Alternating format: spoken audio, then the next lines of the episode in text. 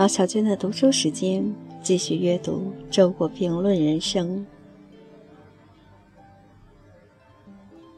九，交往的限度。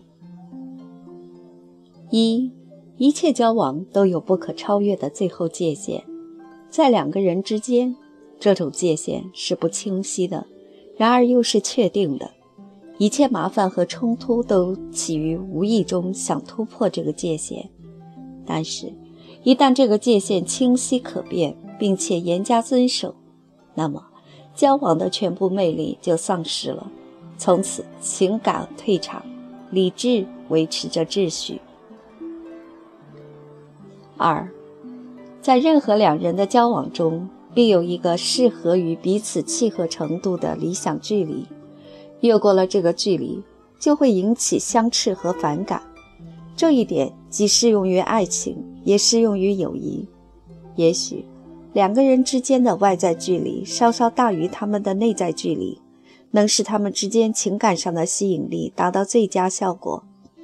形式应当稍稍落后于内容。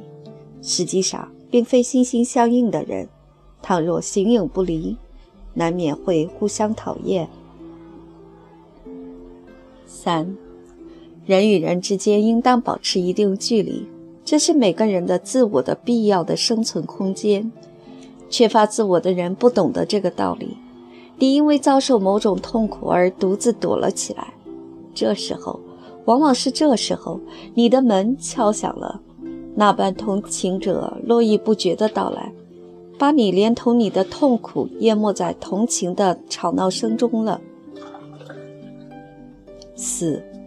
在一次长途旅行中，最好是有一位称心的旅伴；其次，好是没有旅伴；最坏是有一个不称心的旅伴。五，和太强的人在一起，我会感觉不到自己的存在；和太弱的人在一起，我会只感觉到自己的存在。只有和强弱相当的人在一起，我才同时感觉到两个人的存在。在两点之间展开了无限的可能性。六，怎样算是替他人着想？有两种截然相反的理解。在一种人看来，这意味着尊重他人的个别性，不把自己的愿望强加于人，不随意搅扰别人，不使他人为难。在另一种人看来，这意味着乐于助人。频频向人表示关心，一种异乎寻常的热心肠。